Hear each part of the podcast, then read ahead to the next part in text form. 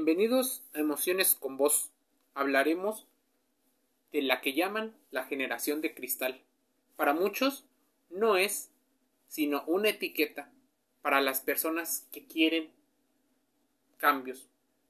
Personas jóvenes que quieren tomar la palabra, que se escuche su voz en la toma de decisiones. La nueva generación de adolescentes y jóvenes nacidos a partir del 2000 encontró en las redes sociales opciones para hacer catarsis sobre los problemas que agobian al mundo. Algunos de estos problemas suelen repetirse una y otra vez generación tras generación. Mientras ese movimiento pro libertad, aceptación y respeto aparente de los derechos de ellos y de los demás va creciendo, también un término peyorativo, la etiqueta de generación de cristal. A través de encuentros con adolescentes, muchos investigadores han mencionado que este es un estereotipo que normalmente viene de una falta de conocimiento acerca del tema, incluso de la relación de poder asimétrica que buscan tener otras generaciones, sobre todo la generación baby boomer, que podrían ser sus abuelos, o la generación millennial, que en algunos casos podrían ser sus padres. Todo individuo en algún momento ha mencionado que sus o los tiempos pasados fueron mejores. Esto es un fenómeno que se repite en la psicología. Considerar o evaluar cosas que ya pasaron y que entiendes con el conocimiento actual es porque está muy ligado con las emociones. Durante muchas horas opiniones van y vienen en diferentes foros. Llamar generación de cristal a jóvenes que, por ejemplo, deberían de tener hoy 18, 19 o 20 años, algunos incluso 21. Es un verbo que no había una pizca de duda que existe una discriminación, una búsqueda de segregación. Las personas en las redes sociales, especialmente las personas de esta generación X y la boomer, dicen que la generación de cristal no aguanta nada.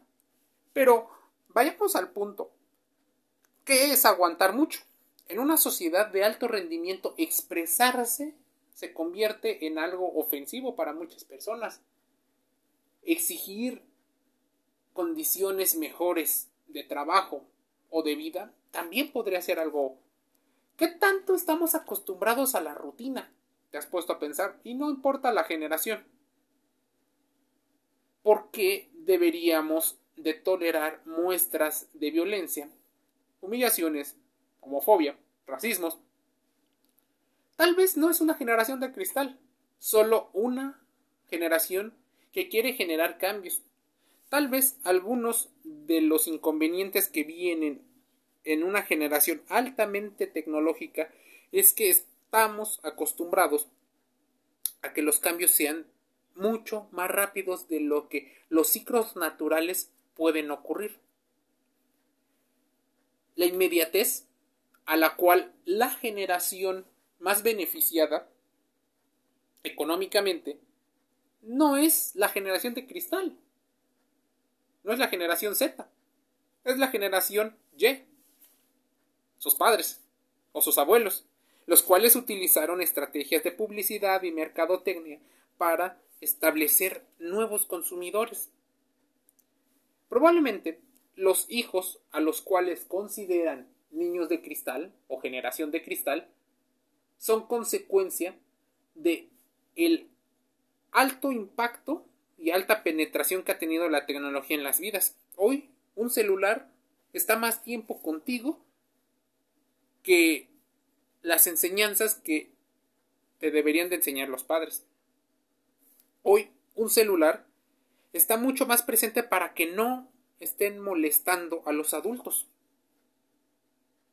Te voy a decir un ejemplo. Esta es una chica de 15 años.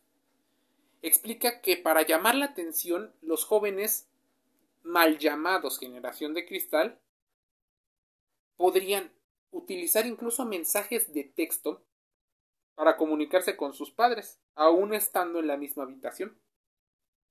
Ser adolescente en este momento es diferente, no mejor, no peor a ser adolescente en otra etapa de la vida. Pero, ¿cómo levantan la voz ante las injusticias? ¿Cómo exigen una igualdad o una paridad de situaciones? No significa que sean frágiles, porque probablemente no lo sean. Pero ¿quién te enseña educación emocional? Las mismas personas que te critican, las mismas personas, esas personas difícilmente tienen un nivel de autoconocimiento. Se vuelve una guerra entre generaciones, pensando que la tuya fue mejor que la de tus papás y la de tus papás pensando que fueron mejores que las de tus abuelos. Existen muchísimos casos y si tú lo buscas en Internet, así lo encontrarás. Muchos se ha hablado de que los millennials son la generación de cristal, la generación que se ofende de todo, que no aguanta vara, pero también puede ser la que sea la generación que se cansó de ser permisiva con costumbres que avalan ejemplos como la explotación laboral y el machismo en una realidad que la colectividad del siglo pasado era una sociedad con creencias arraigadas a su momento y a su contexto, donde el mundo parecía no ser cuestionado o avanzar de manera mucho más lenta.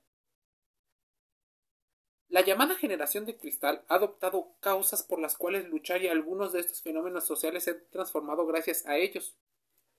Pero estamos criticando la cultura del esfuerzo y sus consecuencias. Hablemos de la cultura del esfuerzo. Los baby boomers son una generación que impregnaron el término meritocrático, en el cual el esfuerzo debería de ser la piedra angular de todo movimiento, incluso de las motivaciones de la vida. Recordemos que los baby boomers se llaman así por haber sido hijos de la posguerra.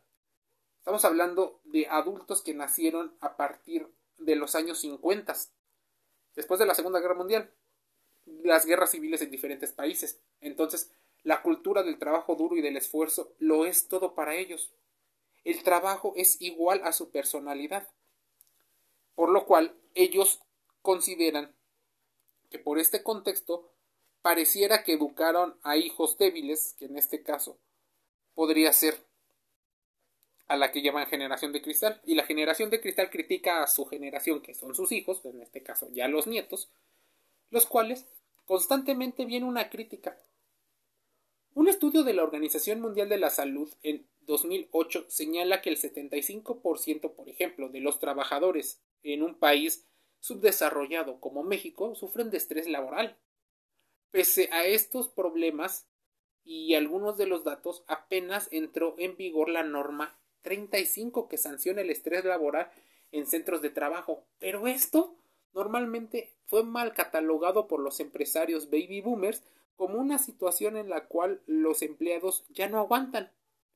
Ya no es como antes. Ya no se les puede tratar como antes. Y es que ya no importa la lealtad, lo que importa es el rendimiento. ¿Cómo erradicar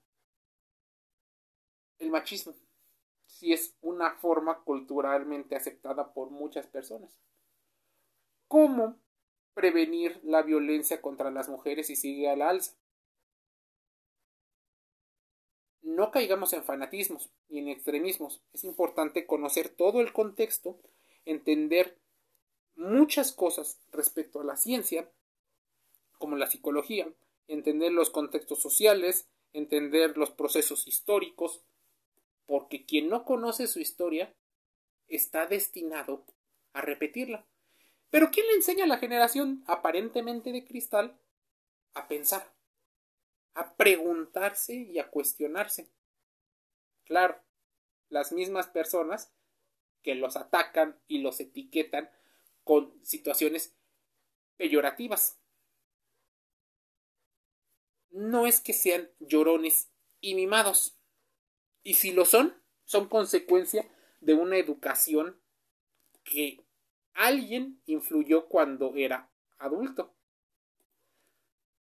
¿Qué ocurre con la generación de cristal? Tal vez todos somos generación de cristal, tal vez todos somos intolerantes a las opiniones de los demás, a los puntos de vista. No estamos argumentando nunca nuestro punto de vista.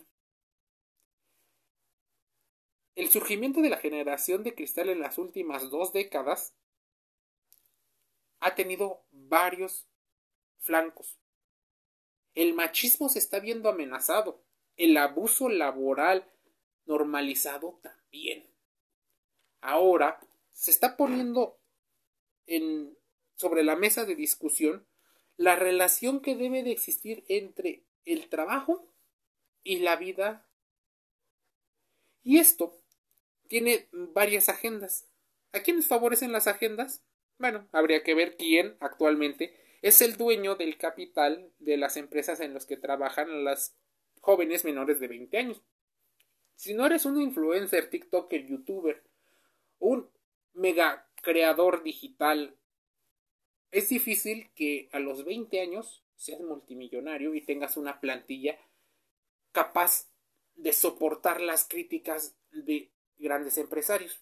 Así, la generación de cristal podría no ser una situación en la cual debamos de ofender. Pero sí es una generación mucho más transparente en muchas situaciones. También es una generación que ha sido utilizada para el consumismo.